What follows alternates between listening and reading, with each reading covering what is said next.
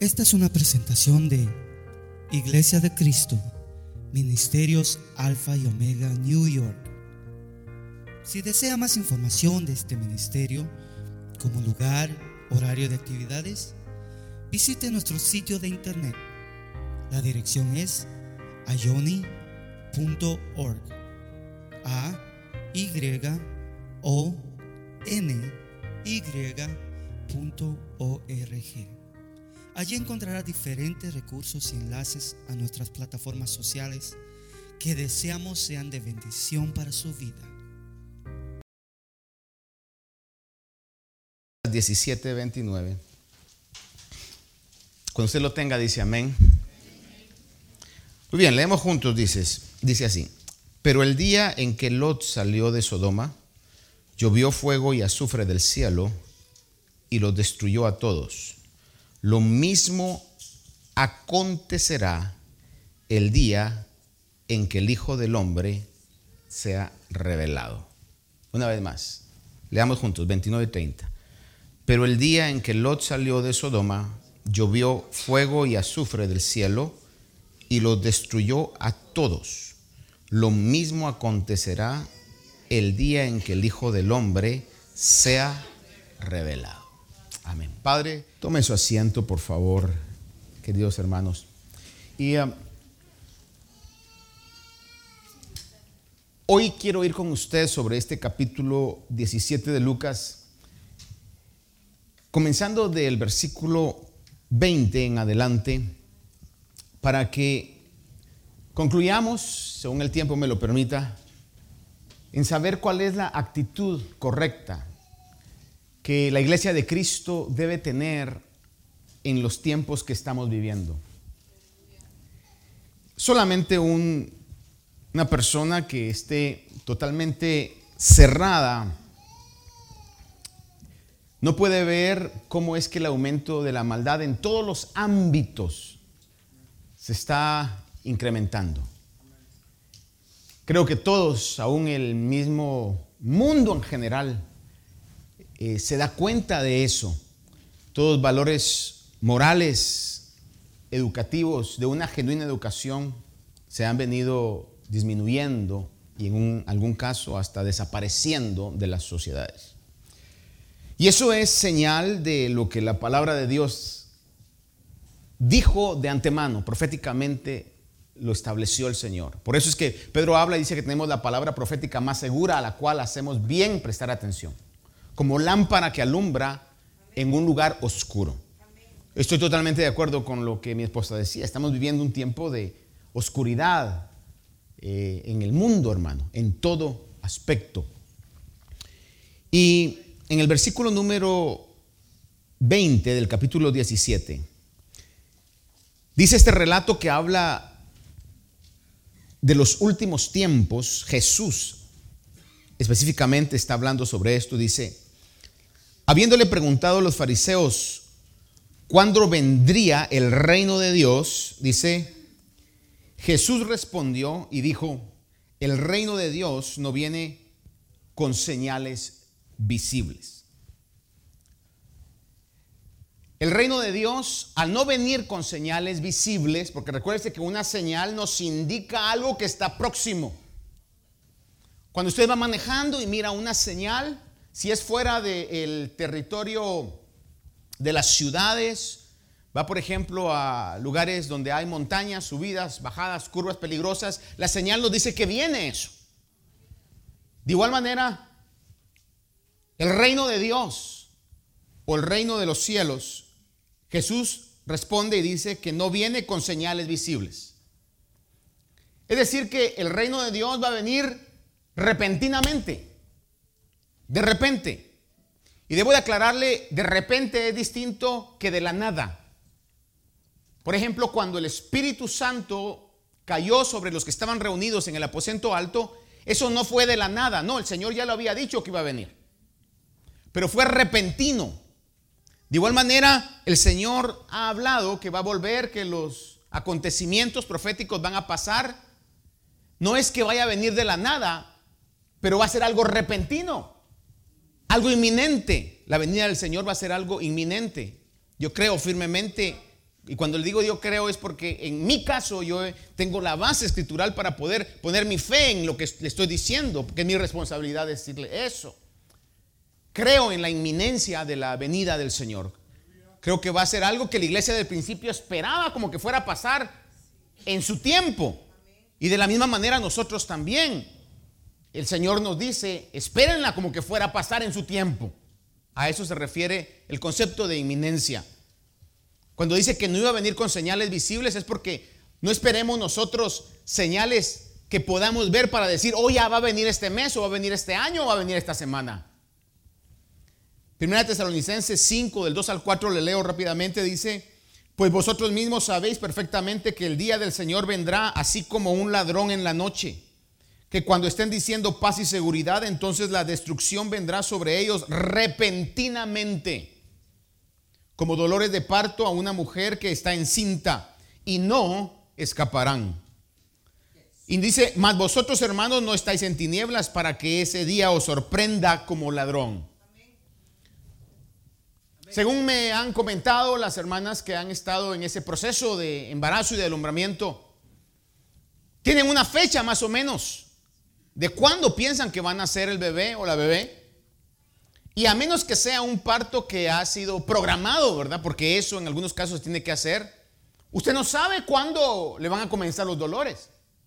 No sabe si va a ser en la mañana, a mediodía o en la noche. Usualmente dicen que es por las noches, pero bueno, eso ya será verificable, ¿verdad? Pero el punto es que usted no sabe. Pero usted tiene las señales que, va a pasar. No sabe la hora exacta, pero sabe que va a pasar. Va a, ser algo repentino. De igual manera, hermanos, lo que el Señor nos habla acá, que dice que va a ser algo comparable a esos dolores de parto. Va a ser algo repentino. Y Dios ha hablado del aumento de la maldad. Dios ha hablado durante los siglos pasados que lo que estamos viviendo vendría. Es decir, que ya nos estamos acercando a esa hora del alumbramiento, proféticamente hablando. El versículo 21, siempre en Lucas 17, dice, ni dirán, mirad, aquí está o allí está, porque aquí el reino de Dios entre vosotros está. Otra versión dice, dentro de vosotros está.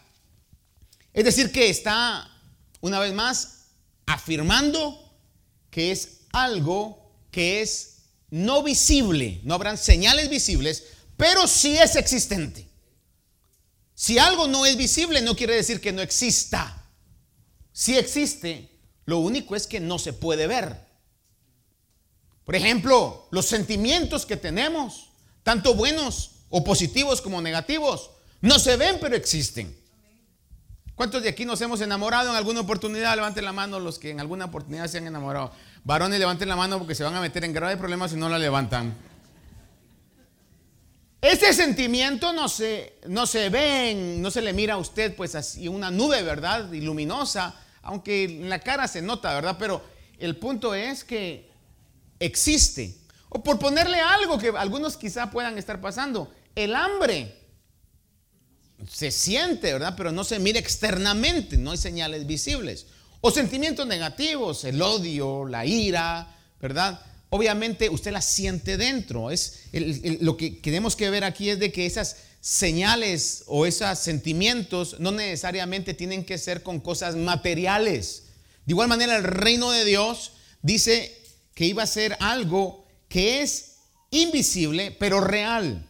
Versículo 21 nos recalca que está dentro de nosotros. Ahora, el reino de Dios, muy importante que tanto como estamos hablando del reino de Dios, que el día del Señor es lo que inicia el proceso para que venga el reino de Dios. Fíjese que el día del Señor se inicia eh, o se inició, se inició el reino, el reino de Dios, se inició con la venida del Señor Jesús. Ahí se inició el reino del Señor. El Señor les dijo, el reino dentro de vosotros está. Pero ¿quién lo trajo? El Señor Jesús. Y en la escritura podemos ver algunos pasajes, por ejemplo, que evidenciaban que el reino era una realidad. Por ejemplo, Lucas 11:20 dice el Señor Jesús, pero si yo por el dedo de Dios echo fuera demonios, entonces el reino de Dios ha llegado a vosotros. El reino se estaba manifestando con esas señales. También la palabra de Dios nos habla que hay frutos del reino. De hecho, el Señor esperaba del pueblo de Israel que tuvieran esos frutos del reino, pero no los dio. Y en Mateo capítulo 21, 43 dice, por eso os digo que el reino de Dios os será quitado y será dado a una nación que produzca sus frutos.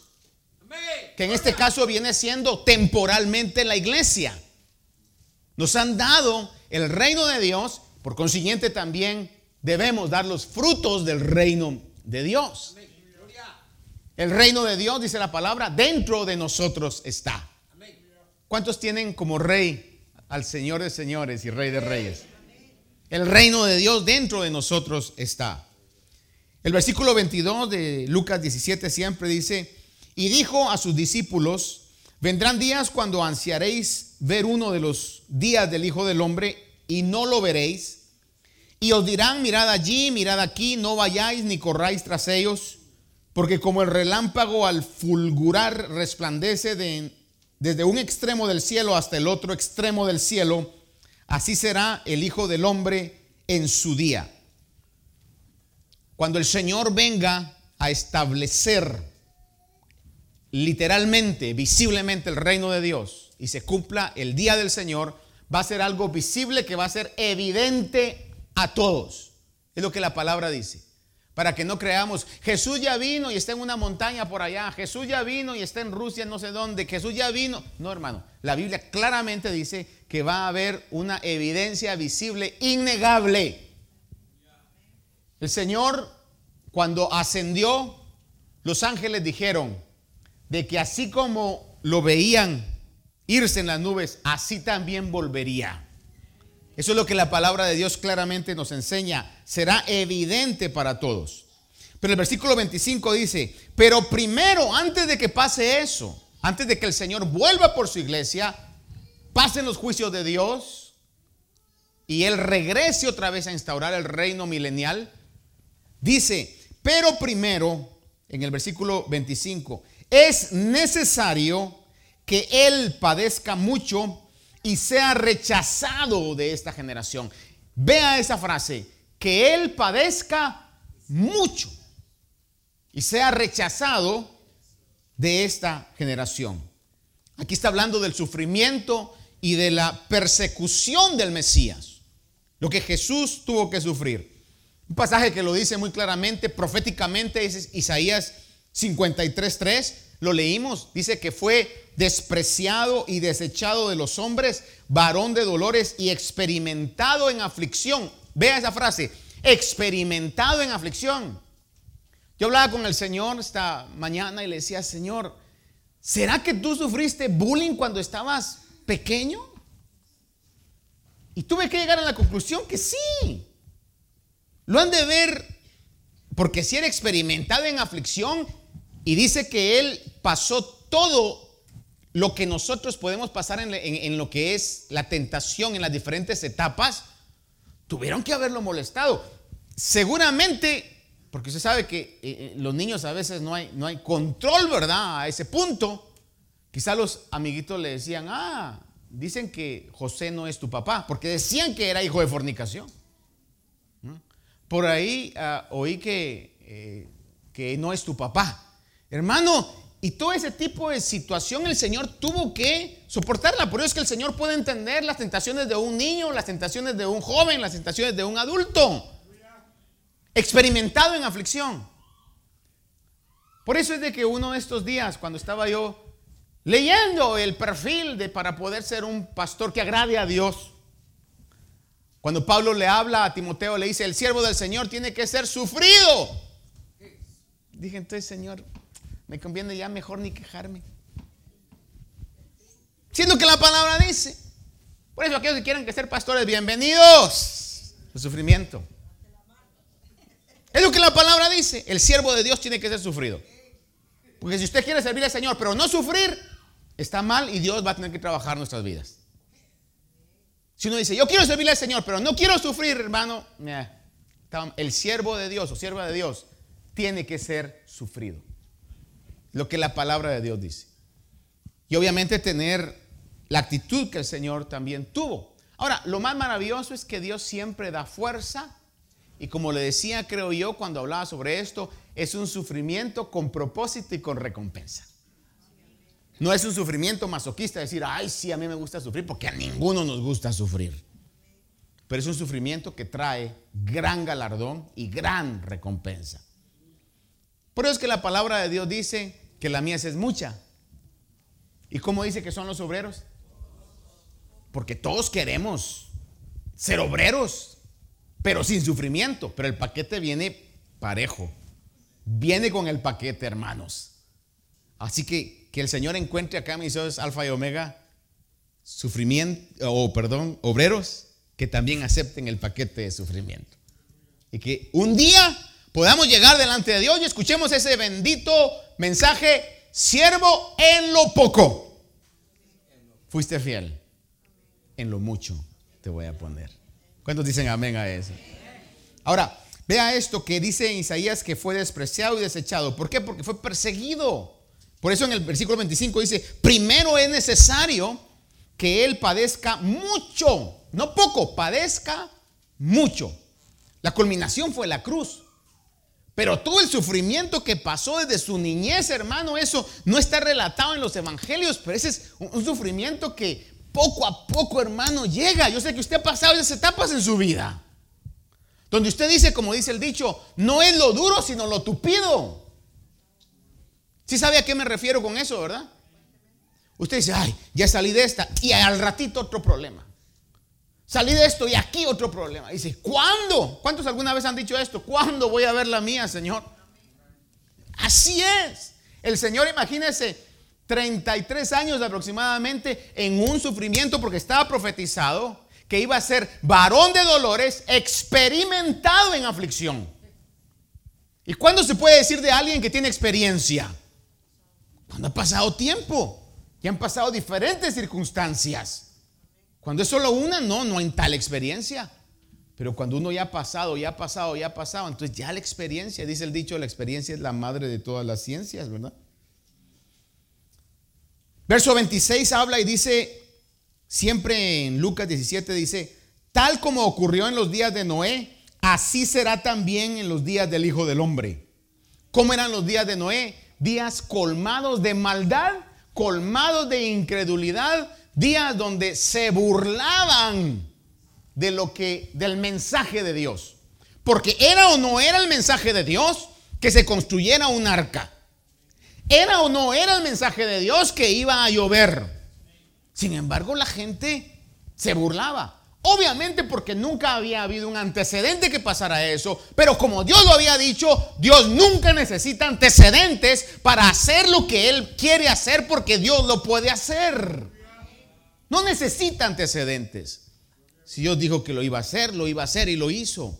Hizo el diluvio, hermano, y cumplió la palabra que había hablado por medio de Moisés. Génesis 6:5 dice acerca de los días de Noé, y el Señor vio que era mucha la maldad de los hombres en la tierra. Le repito una vez más, de Leo dice, y el Señor vio que era mucha la maldad de los hombres en la tierra. ¿No se le hace eso algo conocido? Y dice, y que toda intención de los pensamientos de su corazón era solo hacer el mal. Mire, imagínese usted vivir en un mundo así. Es más, no tenemos que imaginárnoslo, ¿verdad? Nos estamos cada día más aproximando a esa realidad. Yo no le quiero poner pensamientos de temor, pero padres, hoy más que nunca tienen que orar por sus hijos. Por protección en todas las áreas. Ante todo, protección en su mente, para que los pensamientos del mundo no penetren en la mente de sus hijos para que la fe que fue sembrada germine. Y por supuesto orar unos por otros en este caso. Yo estoy convencido, hermano, que todos nosotros podemos orar por diferentes situaciones y la palabra de Dios nos manda eso. Pero lo primero es orar por aquellos que están cerca de nosotros. Por ejemplo, yo le voy a decir cuando oro por, por, la iglesia cristiana, oro por esta iglesia. Cuando vienen las, sus atractivas caritas y personalidades a mi mente, los pongo delante de Dios. Porque es mi responsabilidad poder orar por este rebaño. Lo demás es si tengo tiempo. O dígame usted, si tiene que orar en el tiempo de oración personal suyo, va a orar por la familia, voy a decir, ni siquiera del vecino, sino del hermano o la suya primeramente. Y luego vamos, ¿verdad? En ese orden. Así es, a menos que obviamente Dios interrumpa por alguna situación. Pero es lo que nosotros humanamente hacemos para que esa protección en medio de esta sociedad que está colmada de maldad. Y dice que en los días de Noé, el Señor habla, dice que era mucha la maldad de los hombres en la tierra y que toda intención de los pensamientos de su corazón era solo hacer el mal. Y esto, hermanos amados, está profetizado y por eso yo bendigo y elevo la palabra del Señor por sobre todo, hermano, como dice el Salmo 138, has engrandecido tu nombre al nivel de tu palabra. Porque en segunda de Timoteo 3, del 1 al 5, está sacando una radiografía de lo que estamos ya comenzando a vivir y está siendo evidente en el mundo.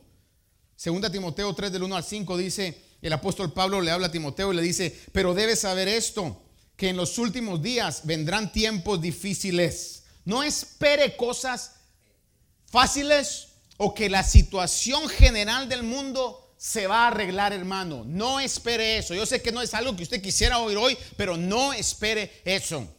Sin embargo, sí espere que Dios va a estar con nosotros y que Dios va a cumplir su palabra. No va a haber necesidad porque Él ha prometido que así va a hacerlo, como decía David, no he visto justo desamparado ni su simiente que mendigue pan.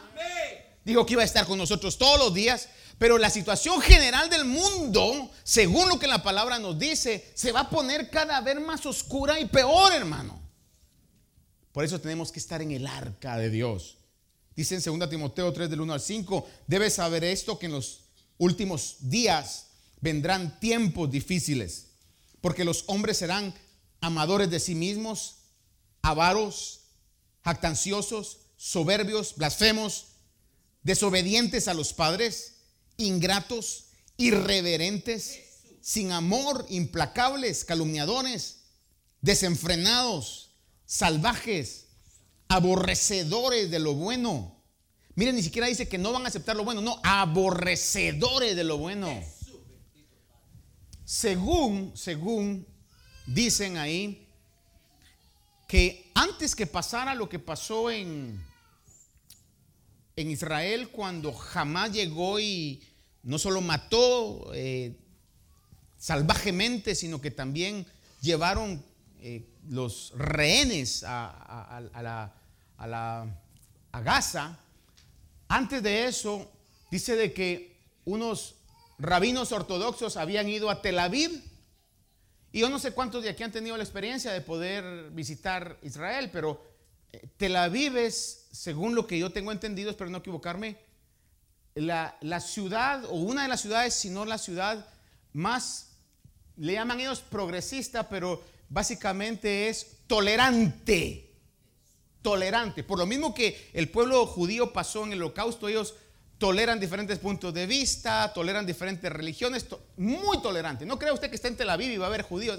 Es una ciudad moderna y, hermano, donde el, el orgullo gay es para ellos una celebración máxima, hermano.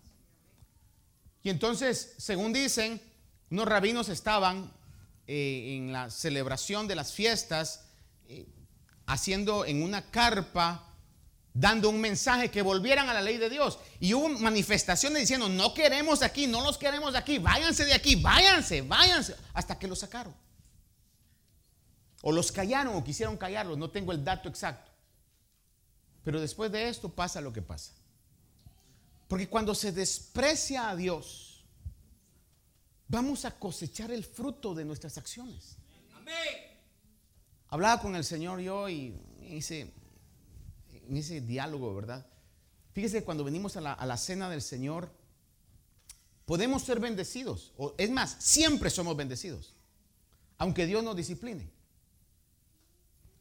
Si yo vengo y voy a tener disciplina delante de Dios, aunque esa disciplina sea desagradable para mi persona, pero el ser disciplinado de parte de Dios es una demostración del amor de Dios.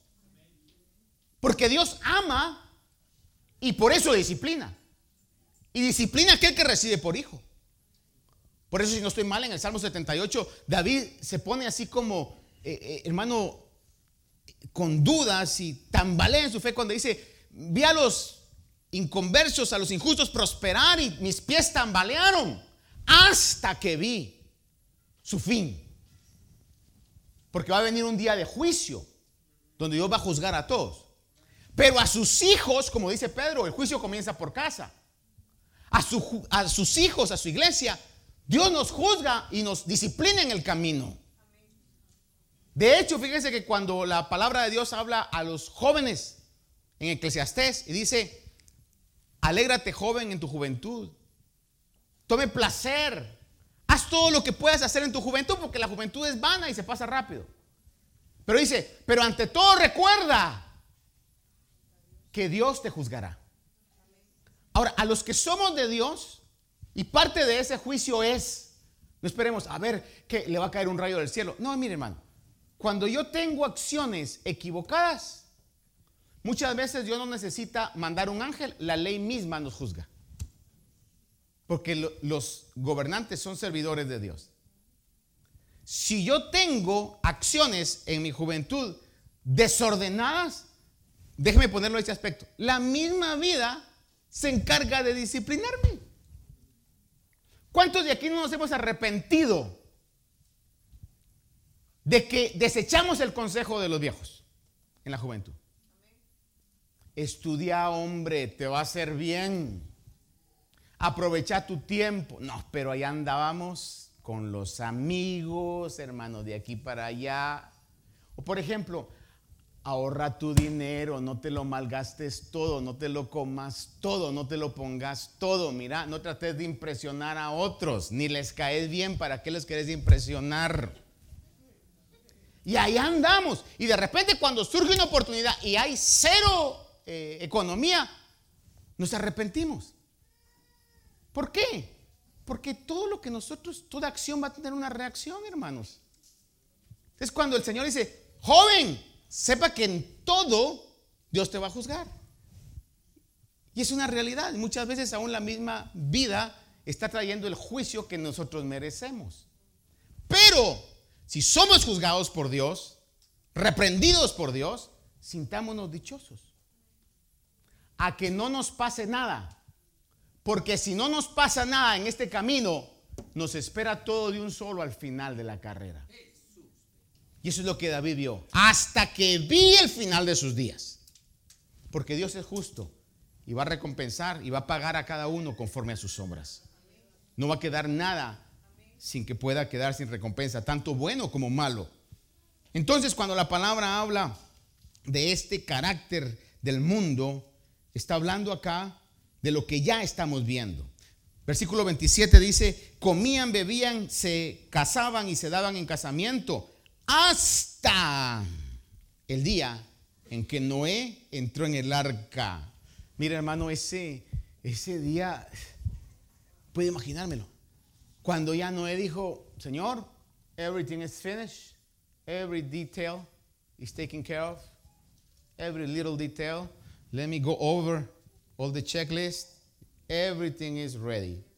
Y que el Señor le ha dicho, ok, Noé, adentro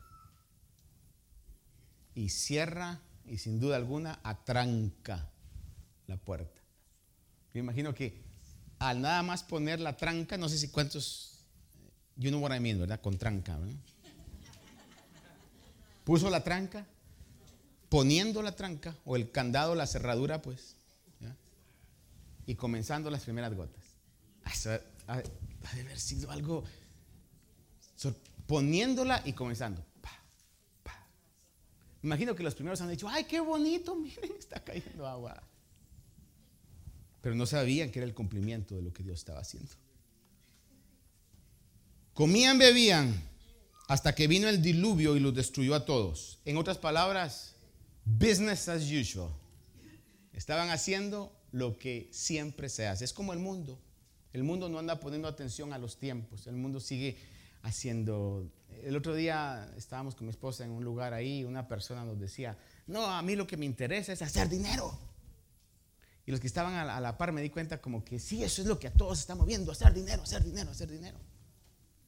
Es una compañía de, cambio internacional o cuestiones así, ¿verdad? Estamos viendo un lugar ahí.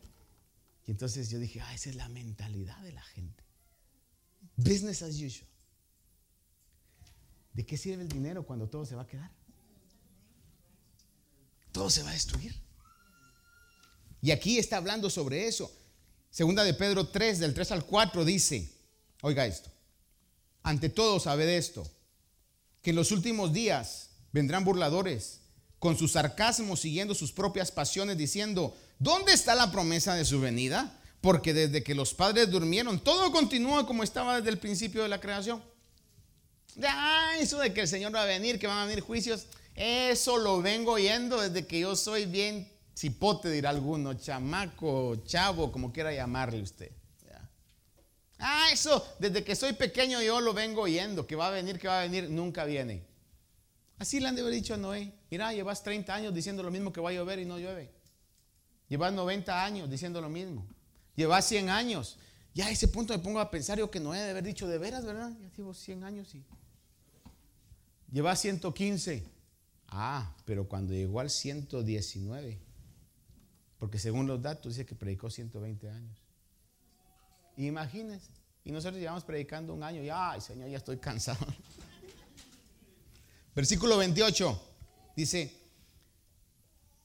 cuando habla dice que entraron al arca y de repente vino el diluvio. El 28 dice, fue lo mismo que ocurrió en los días de Lot que, que leímos.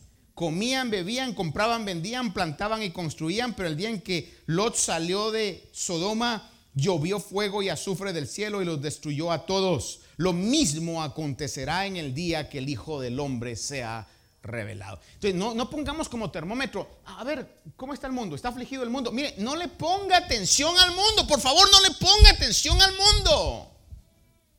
El mundo, los políticos van a seguir diciendo, y viene una nueva era, y ahora que tengamos todo eléctrico, todo se va a quitar la contaminación y el, y el clima se va a normal. No le ponga atención al mundo ni a la economía del mundo. El mundo va a seguir business as usual. Ellos estaban, ah, ¿qué va, ¿qué va a pasar? ¿Qué va a llover aquí? Azufre. Se están casando, se están dando en matrimonio, están plantando, están haciendo todo, y de repente amados hermanos, de repente. Mire, discúlpenme que le vaya a tocar eso, sé que es un punto sensible, hermano, álgido, como dicen ahí. Pero ¿cuántos de nosotros en algún momento, quizás aún los médicos, mire, tiene que controlar esto, tiene que controlar lo otro, tiene que controlar aquí, que aún en casa, ¿verdad? No, no salgas así, te va a hacer mal, cúbrete. Ah, no, yo, yo, yo no tengo frío, lo que sea. Deja de comer tanto chile, deja de tomar tanto café tan, tan cargado. Ah, no, es que así me gusta a mí. Y seguimos, yo no siento nada, yo no siento nada. Y de repente, uy. O de repente, ay, mis huesos. O de repente, ah. O ya no puedo respirar. Yo sé que es un tema difícil, pero ¿cuántos lo hemos pasado en alguna dimensión? O cuando llegamos al, chequeo con el doctor y el doctor dice, ah, mire, eh, siéntese por favor. Ah, ya decimos, aquí, aquí estuvo crítica la cosa. Pues.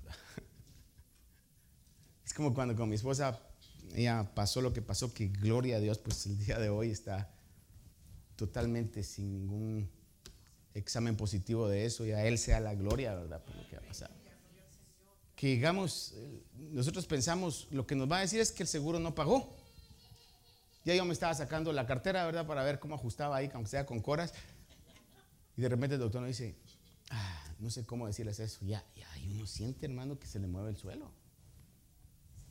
Y es algo que no se está buscando. Pero en esos casos, hermano, es exactamente el mismo principio que la palabra nos dice. Es el mismo principio. De repente vino la destrucción. I know that this message is not popular. I know that this message does not please the whole multitude of people. Yo sé que este mensaje no es popular, no es agradable. But I want to tell you something, but that's the message of God. Es el mensaje de Dios. Y le decía al Señor esta mañana, aún me quedara solo predicando tu verdad, Señor. Es lo que me dijiste que hiciera. No puedo hacer otra cosa. Predicar la palabra del Señor. Porque es la palabra la que va a convertir. Es la palabra que va a santificar. Es la palabra que va a traer. Y es la palabra que se va a cumplir.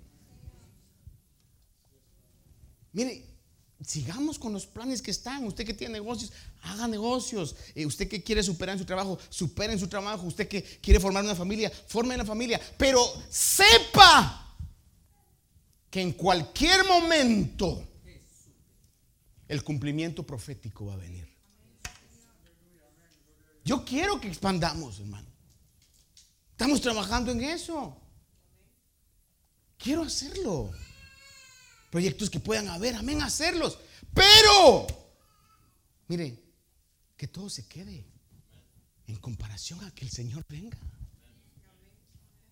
¿O usted quiere vivir en este mundo el resto de los miles de años que el Señor nos ha prometido? Dios nos guarde y nos libre, ¿verdad? En eso. Y dice, de repente vino esto.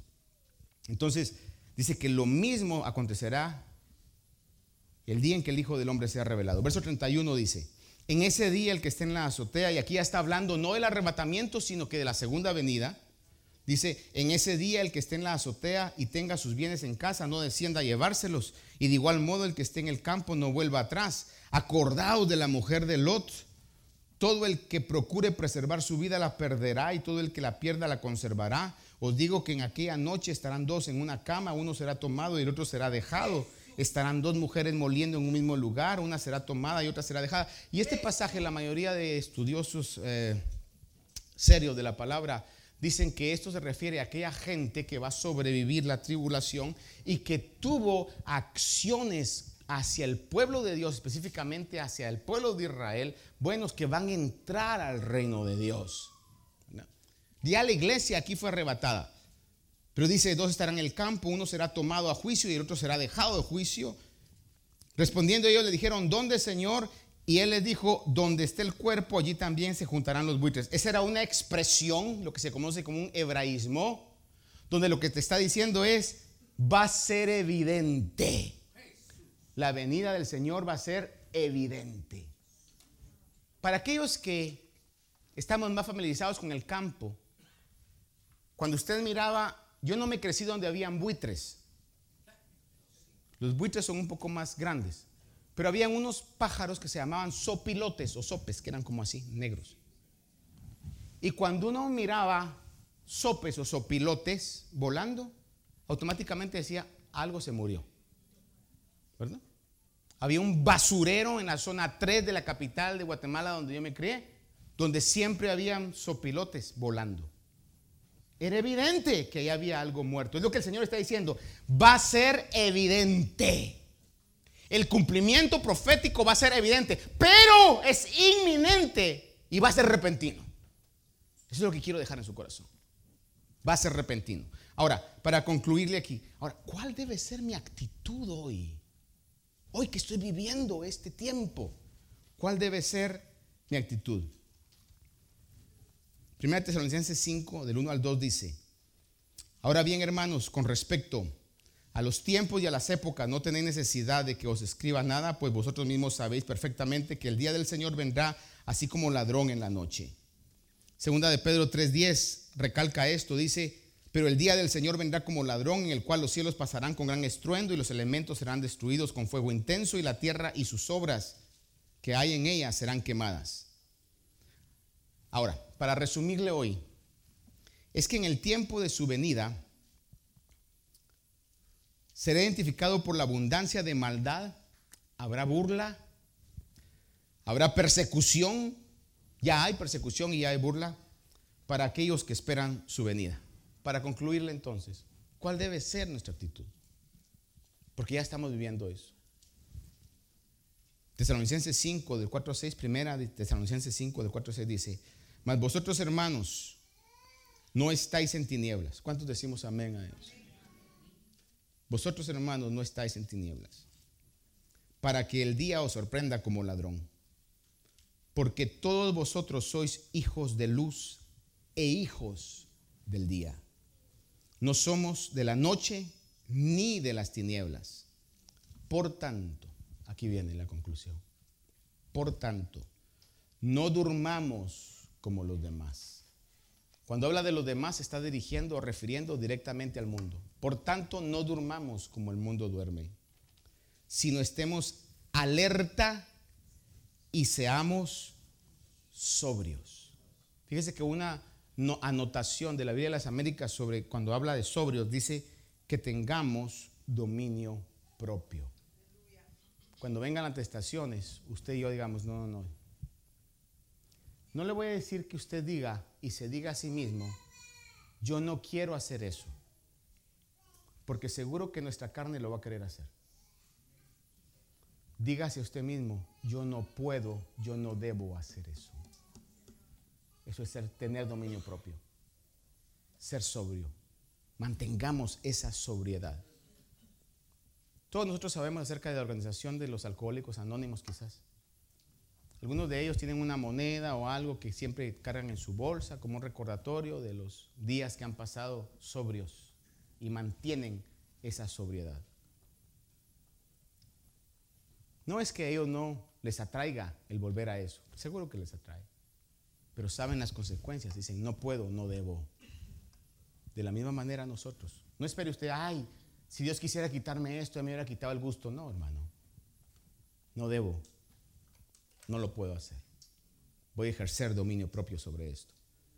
Primera Pedro 1.13 dice, por tanto, ceñid vuestro entendimiento para la acción. Sed sobrios en espíritu. Y dice, poned vuestra esperanza completamente en la gracia que se os traerá en la revelación de Jesucristo. ¿Cuál debe ser mi actitud? Alerta, estar sobrio y estar expectativo, expectante, a que en un momento, cuando menos quizá lo esperemos, comience el cumplimiento de todo lo que el Señor ha dicho. Padre bueno, esta mañana te agradezco, Señor. Esperamos que esta meditación haya bendecido su vida si desea más información de este ministerio, como lugar, horario de actividades, visite nuestro sitio de internet.